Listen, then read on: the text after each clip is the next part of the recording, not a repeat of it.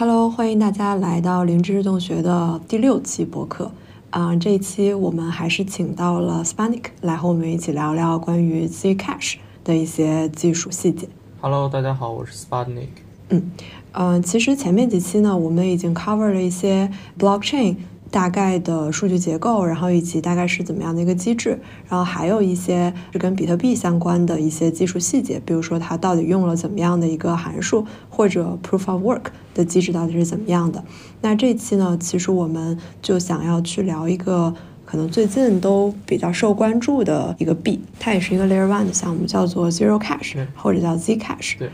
嗯，相比于 Bitcoin 来说，其实它最大的区别就是它是一个隐私的或者是匿名的数字货币。嗯，其实对于数字货币来说，大家可能可以类比现实生活中的一些货币，在什么样的情况下我们会需要只对花钱或者钱的流转有一些隐私的需求呢？其实是非常常见的。举个例子，如果我是一家企业，就好比我生产一个柜子，我生产一个车，那就会涉及到一个 BOM 成本，就是 Bills of Material，就是我所有的这些原材料的成本。假如我的现金流转都是在一个公开的账本上，像 Bitcoin 一样，那大家其实就可以很轻易的知道说，哦，我生产这个桌子大概就花了一百块钱，嗯但是我标价可能标了两千块，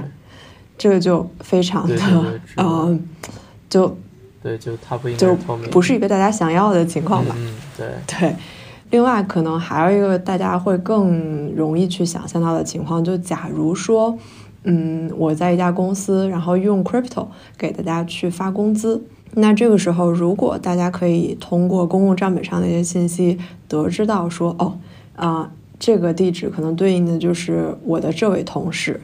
那其实对于所有的员工来说，大家的收入就一目了然，然后这个可能也是普通情况下大家想要避免的事情对。对，是的，那基于 Bitcoin 现在的这个设计，其实所有的交易信息，就像我们之前说的一样，它都是在一个公开的账本上，这其实就会泄露很多的信息。当然，就是每一个 account 或者是每一个这个 Bitcoin 的参与者，它对应的可能都是一个或者多个地址。然后这个地址当然它就像是一个假名，嗯，就像比如说我叫默默，但是我的身份证号或者是我这个人，他就是真实的姓名肯定就不是这个。嗯然后包括 Spanik，、嗯其实也是一个假名，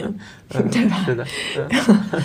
嗯，但是嗯、这个名字很有可能会帮助你能够推断到啊、我的一些信息，它和真正的匿名还是不一样的。那我们可以先来聊一下，就是这个假名和匿名具体会有什么样的不一样呢？对。就像这个默默，你刚才提到的很多关于这个隐私的一些问题，就是事实上，呃，隐私的一个需求呢，是我们最根本的需求。就是像我们的一些应用，包括我们现在 Web Two 当中也在引入这些隐私。那我们这个 Web Three 当当中肯定也是有这样的一个需求的。那么像刚才提到这个问题，就是说我们从比特币来看，比特币的账本呢，其实最初设计的时候是有这个呃匿名性的，它的匿名性就是像你刚才提到的，每个用户可以生成很多个假名，就是它可以开很多个账户，就是开很多地址，这些地址其实背后的拥有者都是他，然后他可以去转账，然后其实。呃，Bitcoin 在保护隐私的过程之中，采用的办法就是把你的真实的名字和你的链上的身份给它割裂开，这是它的一个思路。但是为什么我们说比特币提供的其实是一种伪匿名性呢？就是这个是有论文分析的，它提供是伪匿名性。我们可以用这样的一种方法，比如说现在有的呃一些组织，它接受捐款，它接受比特币的捐款，那这个时候你必须把你的地址公开。对吧？你你这时候就公开了，OK，那我们这时候就把你公开这个地址和你的身份对应起来了，然后我们就可以用这个统计的工具，嗯，然后去呃跟踪你这个地址。同时，因为你的每一笔交易都是公开的嘛，那我们就可以跟踪出来你把钱都呃接下来往哪里去转了，就是在账本上。如果说我们可以通过新闻看到你这个 A 慈善组织，你说把钱捐给了某个呃小学，或者说把钱捐给了某所医院，OK，那这个时候我又在账本上看到了有一个大笔资金流向了另一个账户，那我们是不是就有理由确定那个呃流被流入的那一方就有很大概率就是那个小学，就是那个医院，对吧？这时候我们就又确又确立出来一个身份，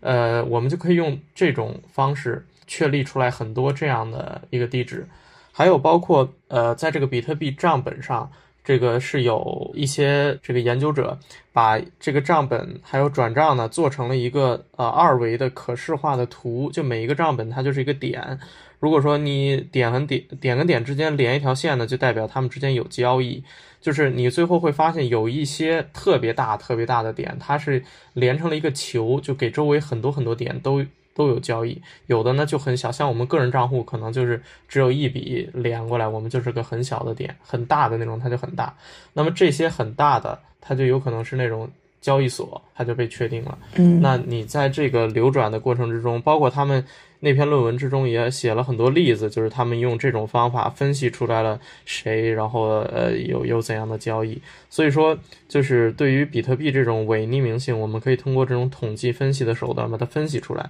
它呃并没有实现我们真正意义上的那种隐私。对。明白，其实就像你刚才提到的，在 Web Two 的世界里面，现在很多互联网公司都在做一个 GDPR，就是想要做到说我能够展示出来的信息是不能被识别到具体的某一个人上面的。一旦和某一个具体的人联系到一起，这样他的现金流转，或者是他在哪里吃饭、哪里打车，对对，就是他的隐私都会受到影响吧。就是我大学毕业的时候，其实论文就是写的和位置隐私。相关的一些，即使仅仅你只是去泄露一个 device ID 绑定的 GPS 的信息，处理过之后，它也可以去识别一个人具体是谁。所以其实假名和匿名，嗯，还是有一个很大的区别。然后在 Bitcoin 里面，虽然用了这个假名的方式，但确实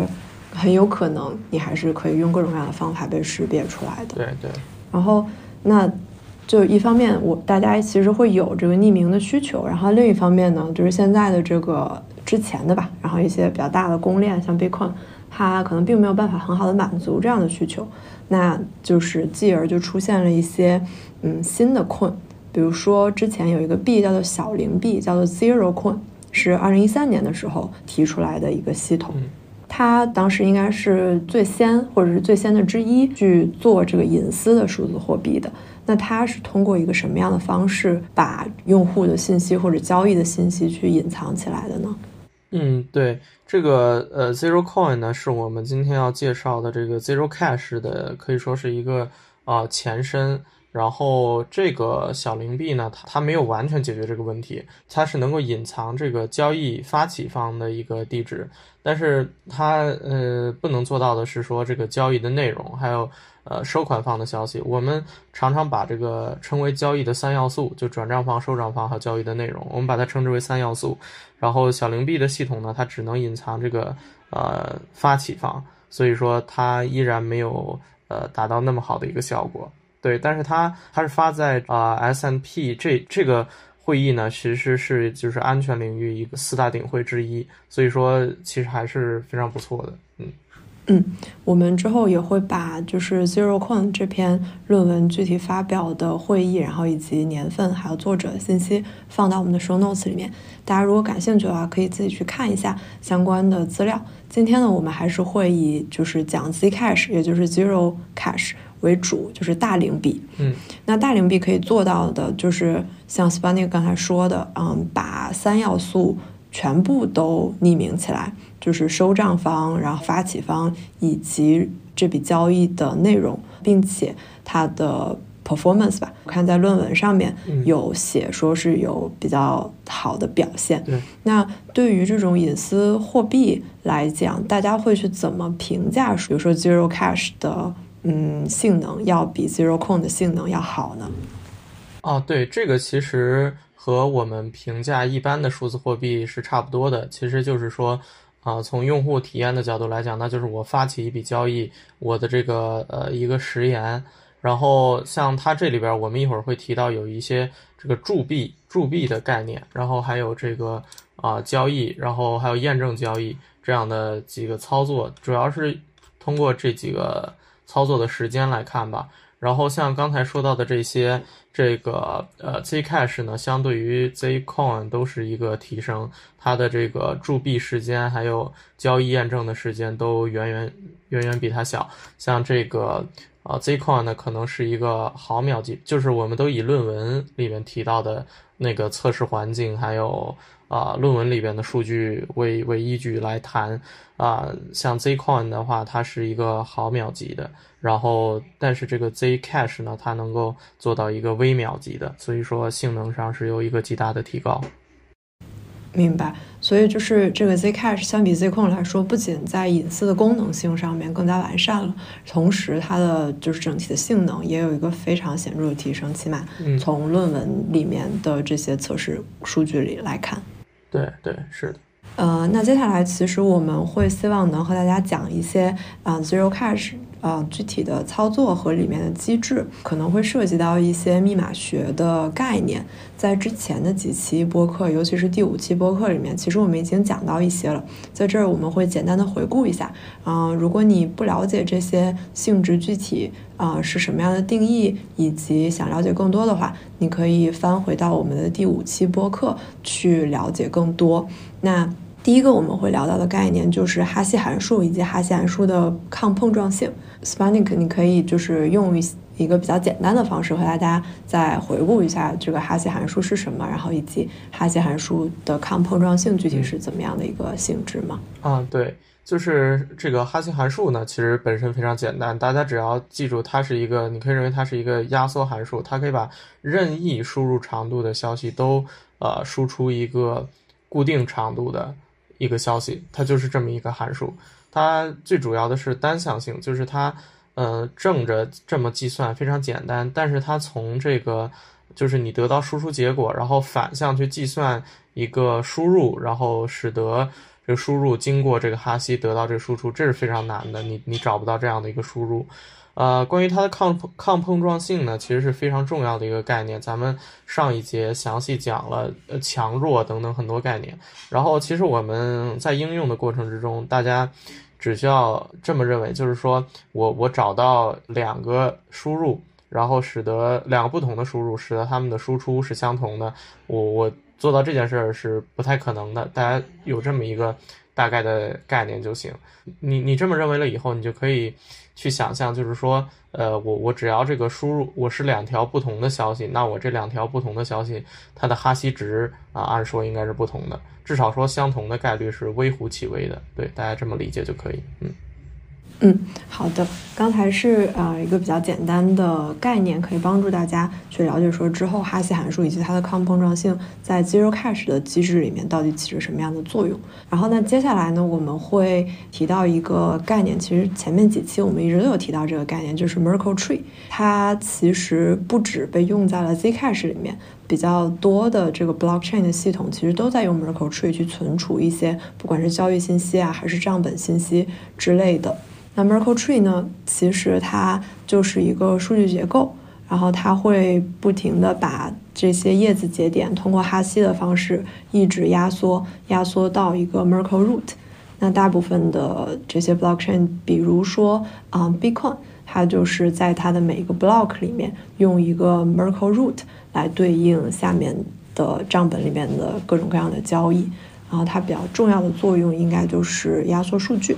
以我。录了几期播客的理解大概是这样，然后看看 Spanik，你有什么想要啊补充的吗？哦，我觉得对，我觉得你你说的已经很准确了，它就是一个对，可能在密码学当中，其他的很多协议也都会用到这个 Merkle Tree，但是在我们这里就是把它理解成一个。啊，压缩的工具就可以了。另外，配合我们刚才哈希函数讲的那些，就是因为 Merkle Tree 它是一个由哈希一层层哈希构成的一个二叉树嘛，所以说你就可以认为啊，那这样的话，只要我的消息内容不同，因为哈希函数有抗碰撞性嘛，那只要我的消息内容不同，我最后哈呃 Merkle Tree 得到的这个树根那就是不同的。对，所以就是这么一个概念。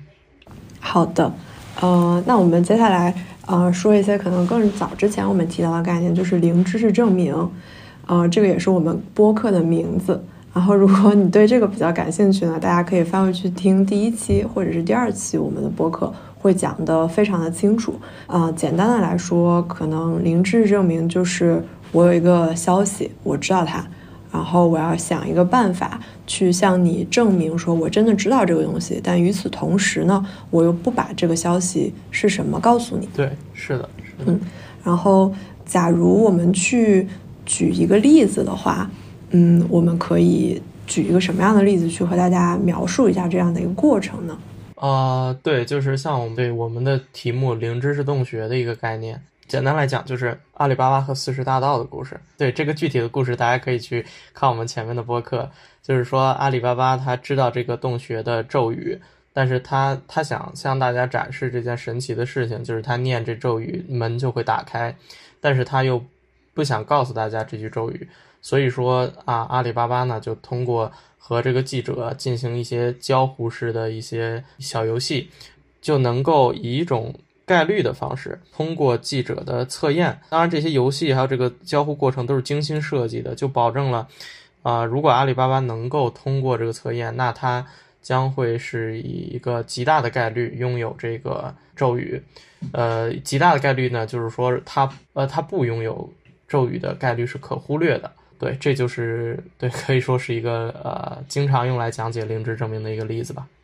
嗯嗯，这个故事其实非常的有趣。然后刚才是一个非常非常简短的版本。嗯，如果大家感兴趣的话，很推荐大家去听一下我们的第二期播客。然后他会具体的讲解说，阿里巴巴和电视台的记者通过了一个怎么样的交互方式，啊，证明了他确实知道这个消息。但是最后记者虽然相信他确实知道这个密咒语，但是啊，又不知道这个咒语具体是什么，非常的有意思。然后，那结合呃我们前面提到的哈希函数来说的话，我们也可以这样说，就是如果我有一个随机的数，我作为一个证明者，我可以通过提供这个数的哈希值来向另外的人证明，说我确实是知道这个数，但是我同时又不告诉他这个数具体是什么，我们可以这样去说吗？呃呃，你你可以这么做，但是其实在这过程之中，你你并没有证明啊，你你知道这个数，其实你只是向他提供了一个哈希值嘛，所以不完全准确。可能你想表达的这个意思，就是说在密码学当中，我们确实有个工具，它就叫做这个 commitment，就是承诺。其实也是我们上一节也有提到过，我们可以再简单回顾一下。承诺的它的一个作用呢，其实就是说，它要提供两个性质，一个叫做我们叫我们说英语叫做 binding 和 hiding，就是说 binding 就是绑定性，就是你这个承诺的这个值呢，它呃你你可以认为它就像哈希函数那样，其实就是绑定了呃那个输入的那个值，就是外边输出这个，然后和里边输入的那个是绑定的，这是一个呃 binding。然后 hiding 呢，就是说你看到外边这个呢，你那个得不到里边那个。对，其实就就这么看来的话，呃，这个 commitment 似乎和哈希是呃目前没什么区别。但是啊，我们说呃 commitment 呢，往往是用一些公钥的手段、一些数学结构去实现的。哈希它往往是用一些比特的操作实现的。此外呢，commitment 还有一些功能，就是说我要能够去打开它。呃，打开它是什么意思？就是那这个我我我承诺好了以后，我将来要给你揭露我我这里边的这个，它往往是我们在一些密码学协议当中，就是比如说我们玩这个猜数字游戏，然后我我说我心里想了个数字，然后默默你来猜，那这样的话，你永远赢不了，因为你猜什么我都可以说你猜的不对，然后。所以说，这时候就需要有一个事儿来防止我作弊，就是我先把我的数给承诺起来。我承诺好了以后，这个你你你也猜，然后咱俩一块儿把这打开，然后你这时候就看，那猜对了就是对了啊。这就是说我我后来改不了了，就是这是往往 commitment 的一个作用，它和我们零知识可以配合，就是这个时候我可以给你提供一个零知证明，就证明我这里边啊确实是我我那个绑定的数。对我，我确实是对，这是啊，commitment 和认知证明的一个配合。对，明白。所以其实感觉我们之前会涉及到的这些概念，不管是哈希函数，然后啊，Merkle Tree Commitment，还是零知识证明，都像你之前说的一样，它都是一个密码学的组件。对，从你刚才的描述里面，我就终于体会到什么叫组件，就是他们可能各自有各自的功能，然后把它们拼凑在一起，或者用不同的方式组合到一起，就会有不一样的效果。是的，是的，他们往往是用来实现一些更高层的密码学协议。对，还蛮有意思的。嗯，然后最后一个概念呢，可能是我们之前没有怎么和大家聊过的，但是在 Zcash 里面其实会用到，嗯，就是伪随机函数。嗯嗯。那在这儿我们可以怎么从比如说学术或者密码学的角度，或者数学的角度去定义一下伪随机函数具体是一个什么样的函数呢？嗯，好的，就是其实这个问题呢，它其实非常有意思，然后我很愿意和大家分享。那么谈到伪随机呢，首先我们想先讲讲随机性。随机性就像刚才默默提到，我们很多很多地方都要用到随机性。但是我想说一点，就是从学术的理论来看，真正的随机性永远不存在，在现实生活中永远不存在真正的随机性。然后呃，为什么这么说呢？就是首先我们看看随机是怎么定义的。其实大家想，什么叫随机啊？其实往往是一种不可预测。就是说我我接下来这个就是。比如我我我接下来这个硬币它究竟是正面还是究竟是反面，概率都是一样的，我我无法预测。然后这个我猜中的概率它就只能是二分之一，那这这是一种随机。然后呃我我想说我们这个那么随机函数是什么呢？其实从密码学的理论上来讲，随机函数它是这样的，就是说。它首先需要定义一个，对，这是我们密码学常常用到的一些手段，就是说要定义一个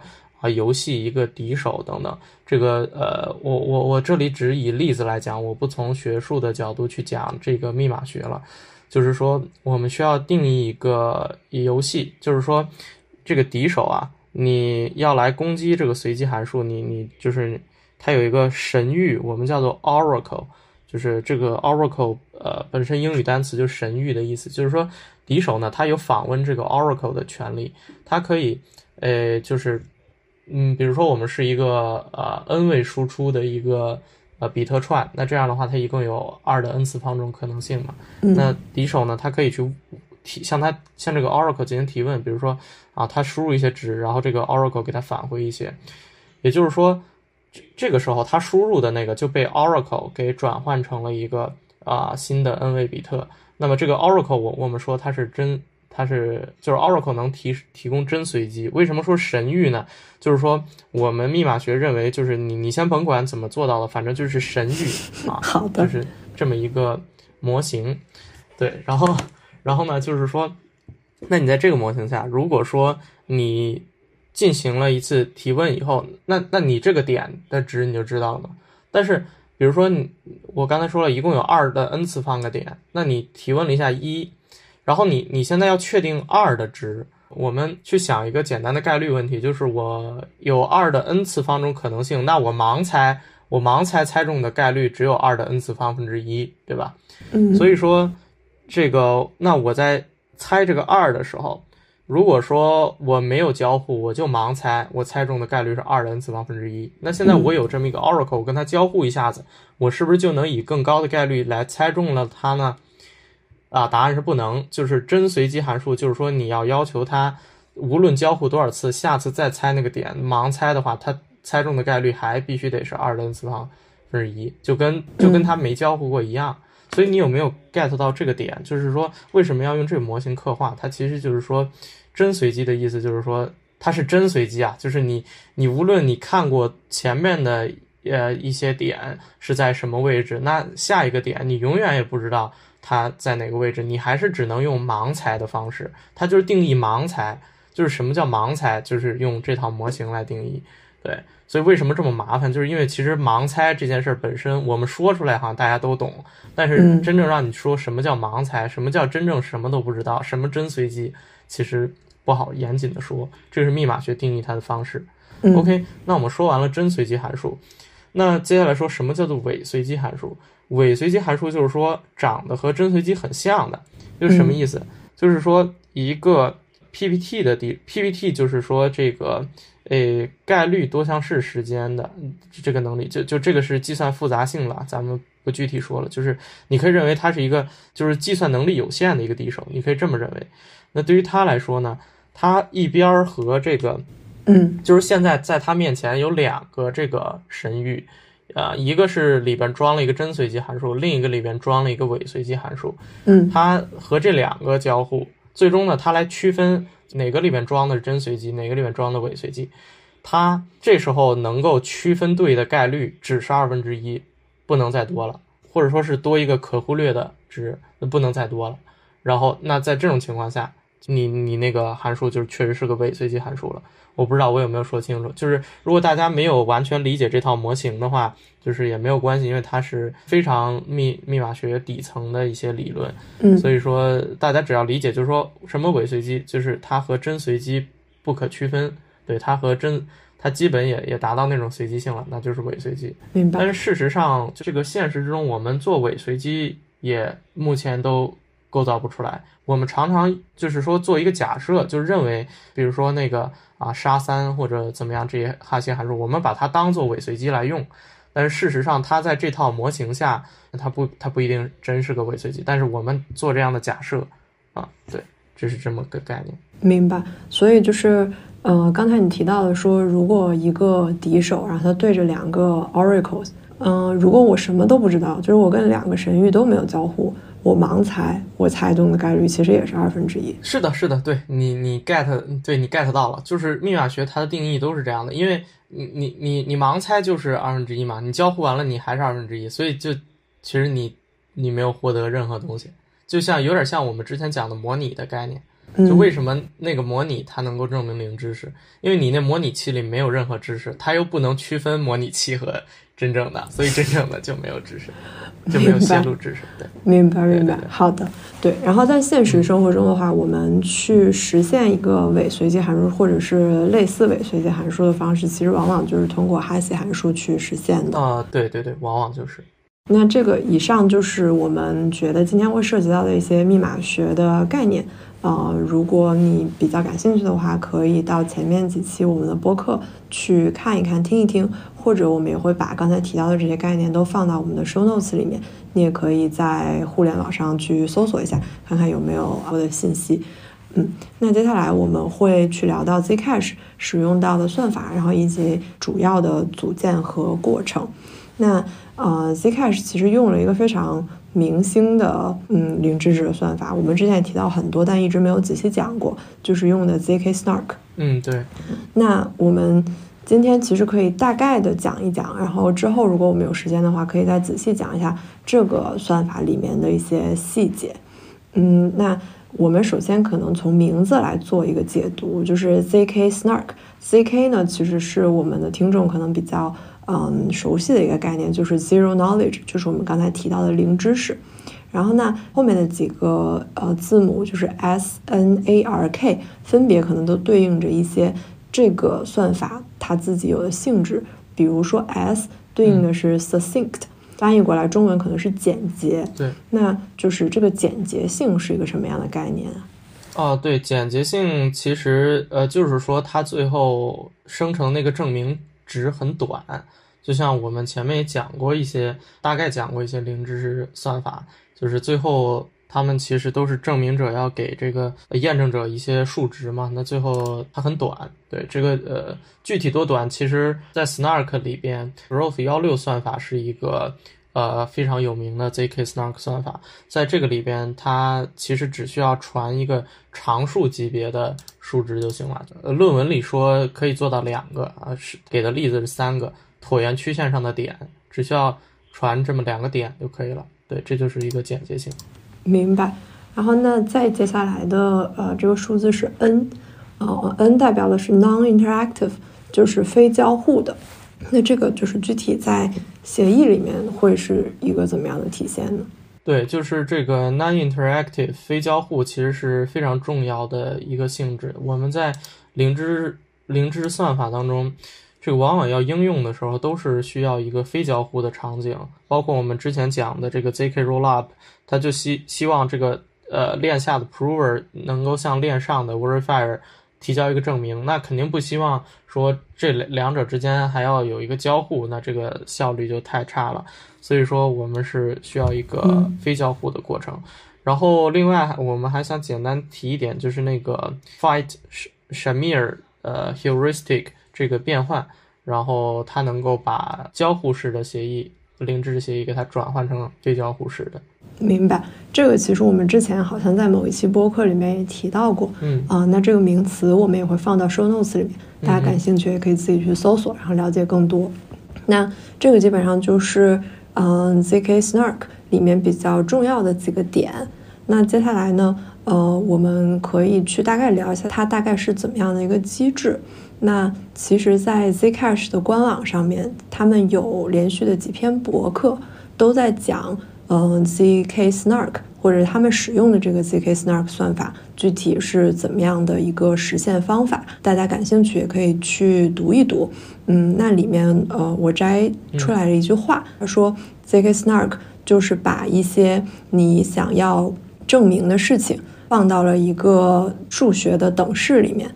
然后把你知道这件事情和你知道这个数学等式的解画一个等号。这个过程其实感觉和嗯之前我们聊到的 zk rollup 的过程是非常类似的，是这样的吗？对，是的，是的。呃，为什么是这样呢？其实就是这是我们算法决定的嘛。其实呃上一节我们在讲 zk 呃 zk rollup 的过程之中，可我们也讲到了一些，包括呃怎么把原始的计算转换成电路，然后再。生成证明这样，其实为什么要这么做？就是说，呃，算法就是这么设计，Snark 算法就是这样。我们常常讲的一个电路的概念，其实就是说，我们希望用用一组加法门和乘法门来表示我们原始的那个计算的式子，对，之之后呢，再呃根据它去生成一些呃证明。这个过程之中，不同的算法有不一样的，像呃 Growth 一一六里边可能是这个 RECS 系统。还有呃，Plonk 算法里面呢，它又有这个叫做呃 copy constraint，还有一个 gate constraint 等等，就是具体不太一样，这是取决于一些算法。嗯嗯，明白。那其实刚才 Spanik 分享的一些名词呢，我也不知道是什么意思啊，但我们还是会把它放到 show notes 里面，因为我们今天的重点还是想聊一下 Zcash 的机制。嗯，如果大家嗯对这个感兴趣的话，可以在我们的播客下面留言啊，或者给我们私信，我们之后看大家的兴趣，然后看看要不要嗯再单独开一期给大家讲一讲那个 zk snark 这个东西。我相信可能跟我们之前聊到的 zk rollup。嗯，比较类似，在这个转换过程中，其实会用到非常多的呃密码学或者数学上面的方法。那我们今天在这儿就先不展开了。那接下来我们还是回到 Zcash。那我们想要了解 Zcash 呢，就呃先来看一下它的每一个 block 里面，嗯，具体存了一些什么东西。那我们之前其实聊到，像 Bitcoin，它的每一个 block 里面啊，会用一个 Merkle Tree 的根去存所有的账户，然后账户的信息以及他们现在的余额。那呃，在 Zcash 的 Merkle Tree 里面，嗯，它到底是存了一个怎么样的信息呢？啊，对，就是在 Zcash 当中呢，我们也用到了 Merkle Tree 这个结构，它其实非常关键。在这里边呢，它存的是 Zcash 里边用的这个币的一个承诺。具体解释一下是什么意思？就是说 Zcash 它的机制，它作为一个隐私币呢，它这个呃钱是哪来的呢？像呃像 Bitcoin 它是直接呃挖矿挖出来，当然 Zcash 它也可以挖出来。在论文当中，Zcash 呢，它是。相当于是一个隐私协议，它基于其他的币来做，就是什么意思？比如说你有十个比特币，你可以把它这个铸造成 Zcash，这就是我们刚才提到的一个铸币的概念，对，就是一个铸造，在这里边叫做 mint。然后用户一会儿我们会讲到，用户可以自己去选数额，然后他就能够把它铸造起来。然后我们刚才提到，你得是一个隐私的，所以说，那你铸造好的这个东西，它不能够泄露你的。信息在在这个协议中的设计呢，它就把用户的信息还有这个呃币的价值都做了一个我们刚才那个说的 commitment，把这把这些东西承诺在了一起，作为 Merkle Tree 的叶子。也就是说，我们这棵 Merkle Tree 就管理着所有的在这个 Zcash 系统当中可用的币的承诺。啊，也不是说所有可用的吧，事实上是历史上曾经铸造过的。我们一会儿会提到，就是当你这个币花费了以后，它就呃不再可用了，但是它仍然在这棵树里边。对，所以这个 Merkle Tree 是来做这个的。其中它这个叶子节点，呃，就是这个承诺，我们可以认为它就是相当于一张支票，就是说，呃，里面因为刚才说了，里边包含了这个啊拥有者的信息，还包括了多少数额嘛。其实你可以认为它是一张，就是这个啊不不泄露内容的支票。对，这就是它的 Merkle Tree 用来管理币。明白，所以它每一个叶子节点都相当于是一张支票，只不过就是我在这张支票上面可能看不到它的拥有者是谁，然后也不知道这个里支票上面具体被支出去多少钱。嗯。刚才其实你也提到了 mint 这个过程，就是铸币的过程。那我们接下来就来聊一下这个铸币的过程具体是一个怎么样的流程吧。首先就是对于每一个呃 Zcash 的参与者来说，我看到他的这个文档上面写，他会有两个地址，一个地址是自己的私钥地址，另外一个地址是他的一个公钥地址。比如说，嗯，我想要你转钱或者转 Zcash，通过 Zcash 转钱给我的话，我其实需要把我的公钥地址给到你，然后你往这个地址上转钱。而我比如说需要去花钱或者去取钱的时候，我就需要用到自己的私钥地址。那从这就是这两对地址之间，它是一个怎么样的转换？对，其实我想说一点，就是这个 Zcash 它的呃协议设计其实非常复杂，包括。像我们在比特币当中，或者说大多数的数字货币当中，我们都是一对公司钥。像它这里边，它是其实是有三对，有专门用来加密的，有专门用来签名的，还有就是说标识身份的。然后像刚才说到的这个呢，应该是用来标识身份的。然后也就是说，我们在铸币的时候要把这个自己的这个身份，就是代表自己是币的拥有者嘛，然后压到这个币里边去。然后它是怎么做的呢？其实呃，包括在论文里，其实也是那么写的。就最开始协议是把一个序列号，还有一个呃我的身份，然后压到一起，这就是一个币了。呃，序列号是什么意思呢？就是我们接下来要提到的，就是说你要花钱，你就要提供这个序列号。谁公开了这个序列号，那这个序列号对应的那笔钱就就被花掉啊。对，这是就是说，相当于你序列号是用来花这个钱的一个钥匙。然后，但是这样有什么问题呢？可以看到我们没有压这个数值信息进去，那你这样一个币只能代表一块钱，这很不方便。所以我们要把数值信息压进去。另外一点就是说，我我我们这样隐藏不了，就是因为我我们刚才说这个承诺的话，你你要打开它嘛，嗯，打你你让别人验证你这个是正，你这个币是 well form，就是你的结构是正确的时候，那你需要。把里边的信息公开，那你这时候就把自己信息公开了。所以说，我们需要再加一层承诺，就把自己的身份信息藏到里边去。所以说，它这一个币的承诺其实是有两层，对，就是你要先用自己的私钥，然后经过一个伪随机函数，然后生成出来自己的公钥，然后再把这个自己的公钥和一个呃随机种子给它承诺在一起。嗯。然后再把这个呃得到的这个值，我们把它叫做 k，然后再把这个 k 呢和这个 b 值 v，然后再把它承诺到一起，最终得到的这个值我们叫它 cm，这个才是就是刚才提到的 Merkle Tree 上的叶子该有的样样子，就是这个 cm。对，所以说呃在这个 Zcash 里面呢，它和比特币第一个不同点就是它要引入一个新新类型的交易，就叫 mint，然后。这个 mint 它的你你要去调用 mint 的话，你需要提供四个参数，一个是 v，就是刚才你的币的值，还有一个 k，k 是我们说的那个第一层承诺值，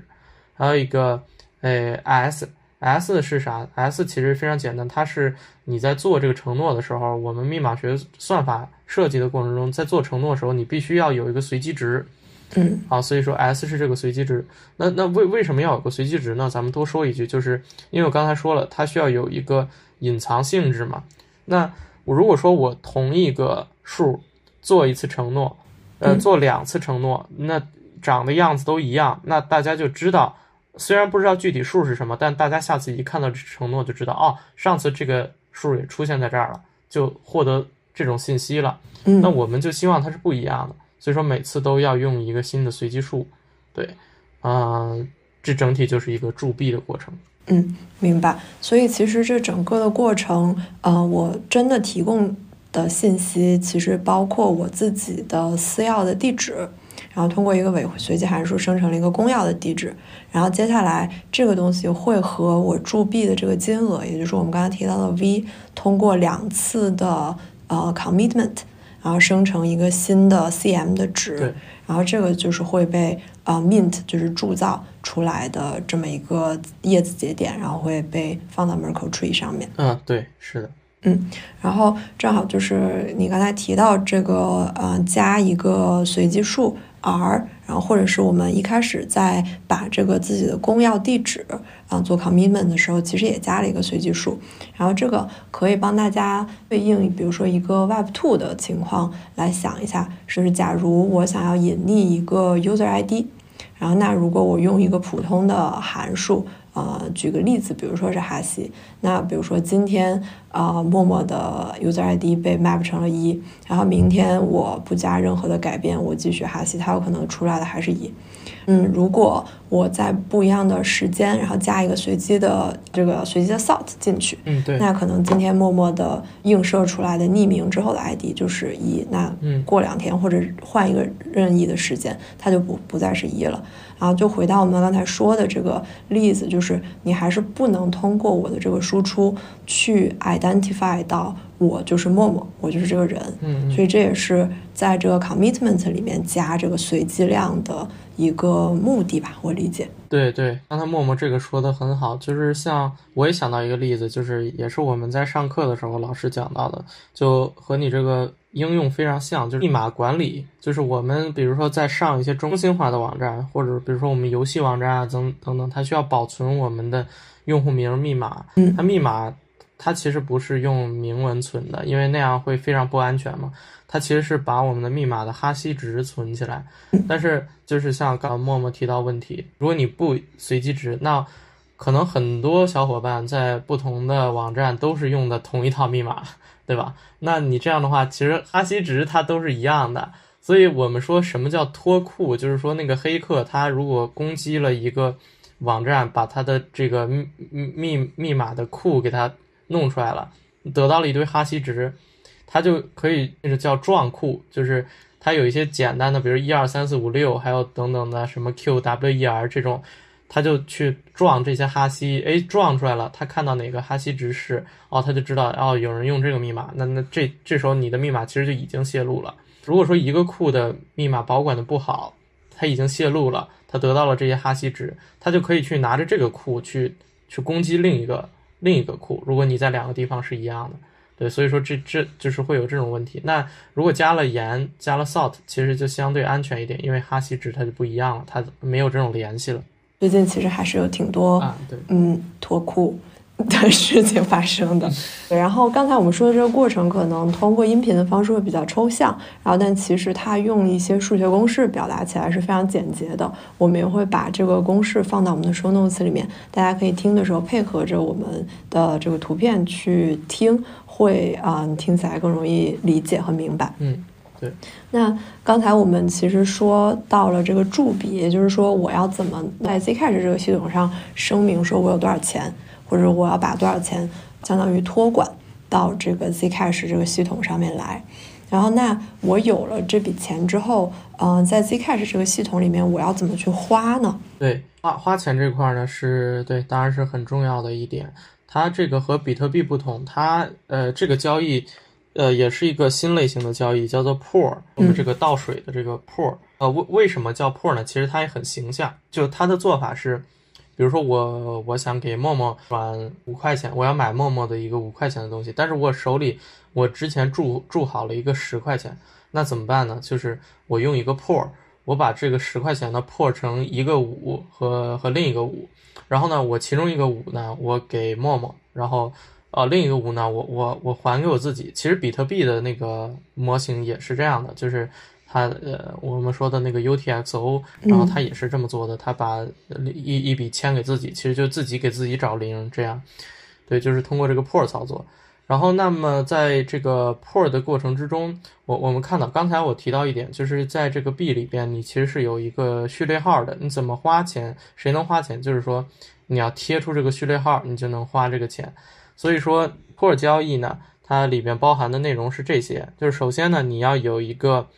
呃 root，这个 root 呢，就是我们说的那个 Merkle 树根，就是你在把你那个币铸造好的时候，那个 Merkle 根。长成什么样子，你要把它记下来。对，你要有这个 root，然后同时呢，你要有一个序列号，这序列号就是你要花的那个钱的序列号，我们叫它呃老的序列号，就是 old。嗯。然后同时呢，你你接下来得到了两个新的钱嘛，所以说你有一个呃 cm new 一，就是呃第一个新的钱，还有一个 cm new 二，这是第二个。然后同时在在这之中有一个什么问题，就是说你还要有一个。啊，派派 port 这个派是什么呢？派是一个呃零知识证明值，这就是我们提到的一个关键，就是零知识证明用在哪儿？其实就是用在这个啊这个地方。这个呃派它是零知识证明，那它证明了什么事儿呢？它其实是证明了总共五件事儿。呃，我我看到这个交易以后，它说明的是，呃，给出这个 Merkle root。然后就就是我们刚才说那个 root，嗯，然后还有这个序列号 s n old，还有两个新的币的承诺。那么我证明这个派能够证明我知道这个 b 呃 old，还有两个 b 呃 c 一 c 一 new 和 c 二 new，就是我们刚才得到那两个新币，就是我我知道这三个币，同时还有一个这个。嗯，地址私钥就是这个地址私钥，当然是对应你要花的那个钱的私钥。嗯，然后使得使得以下五件事成立。第一件事是说，就是那个这些钱呢都是 well formed，就他们的形式都正确的，就是刚才说的那两层承诺的计算，这这这个都是对的。嗯，然后第二点呢是说你的这个公钥和私钥呢是对应的上的。嗯啊，然后第三点是说这个呃序列号呢也是正确的。对，然后第四点呢是说，就是你提供的这个根代表那个 Merkle Tree 的一个叶子，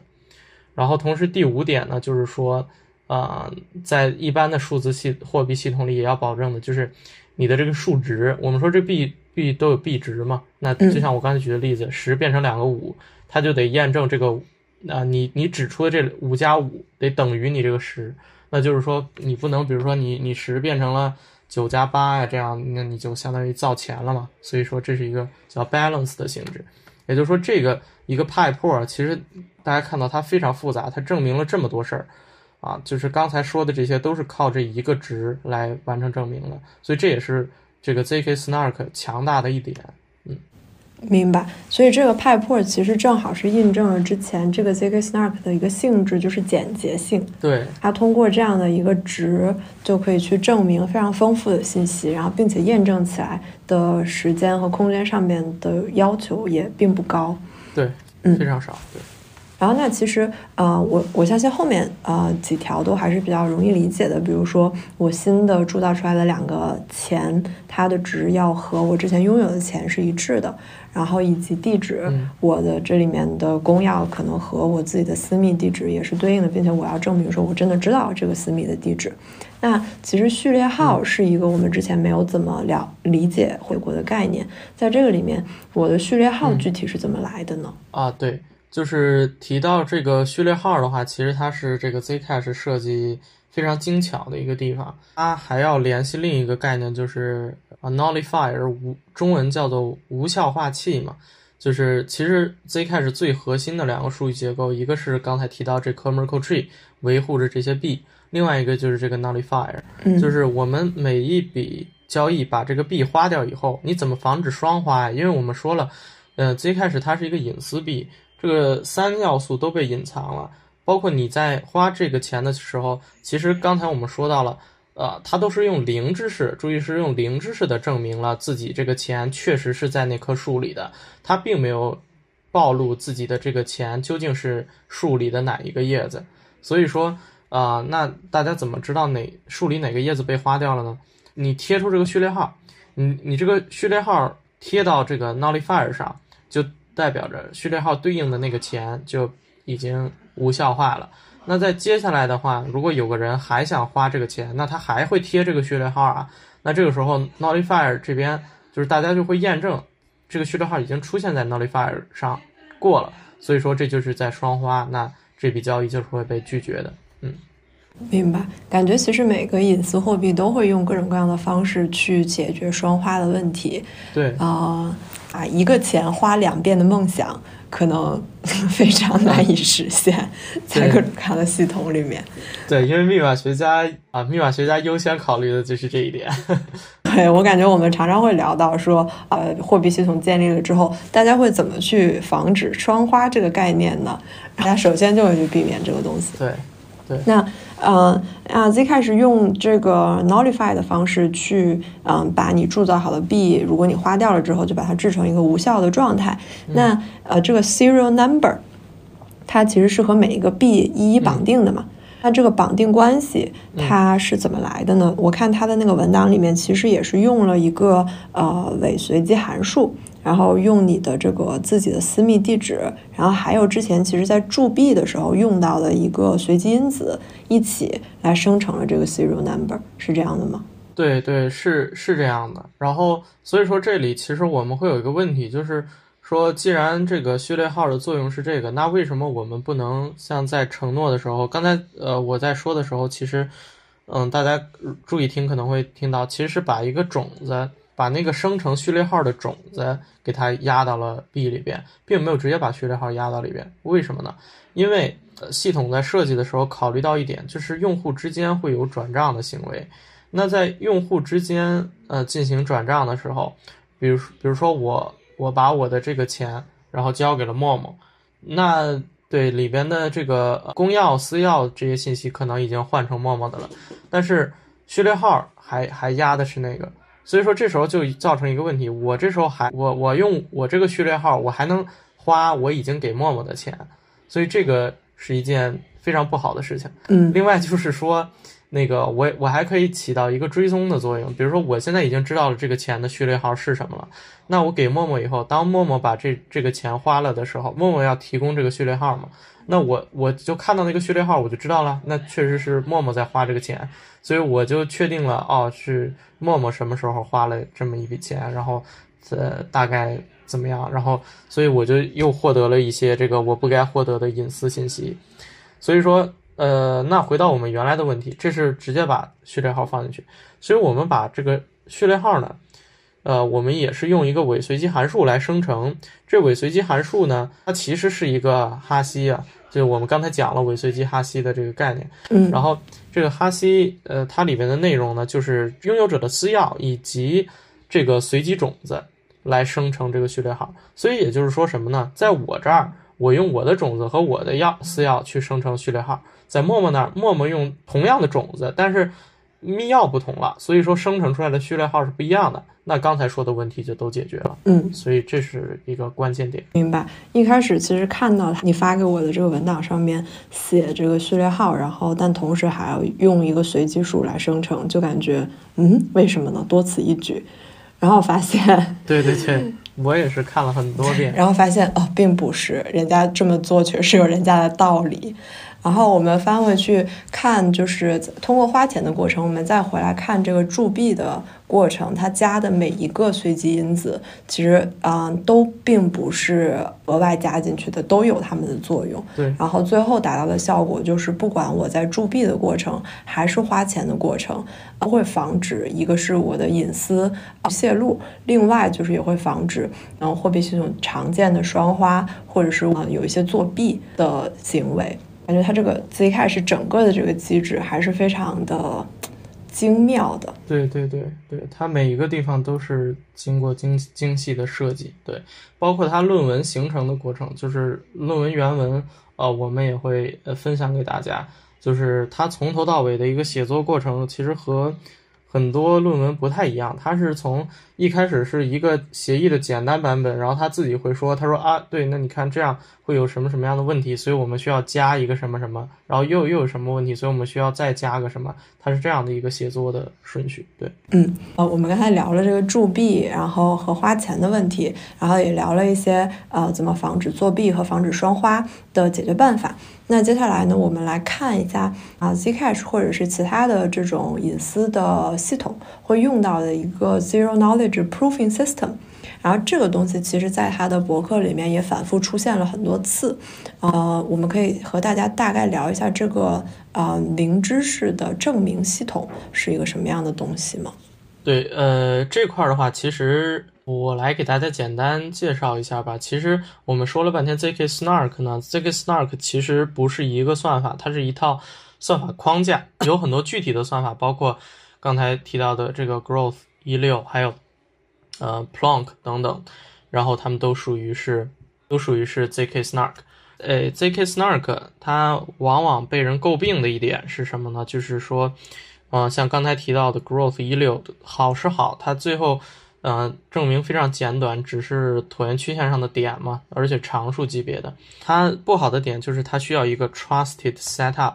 trusted setup 就是一个可信生成、可信设置。就是说，我们算法当中呢会用到一些参数，那这些参数谁来生成呢？它这里边就需要一个可信主体，一个第三方来生成，而不是就是说大家都能看到的，就是不是不是大家。就是我们区块链一个去中心化，它不是，它是一个中心化的过程。它生成的是什么呢？其实就大家可能看过，叫做 CRS（Common Reference String），就是公共参考串。就是说大家需要看着这个参考串，然后来啊进行证明的生成。对这点，其实对去中心化系统来说不好，并且事实上在最开始这个 Zcash 系统它就是这么用的，然后。啊，生成这个生成这个 CRS 的主体就是那那么几个人，然后他们来控制的。所以，如果这些人作弊，他们是能够破坏这个系统，他们能够去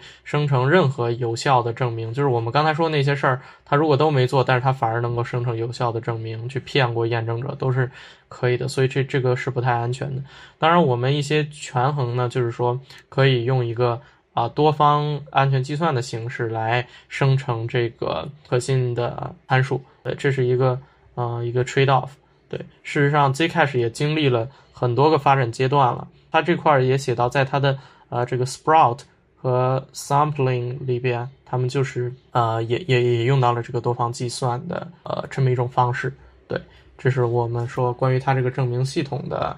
一些问题吧。其实其实是。对，就是说 Snark 本身，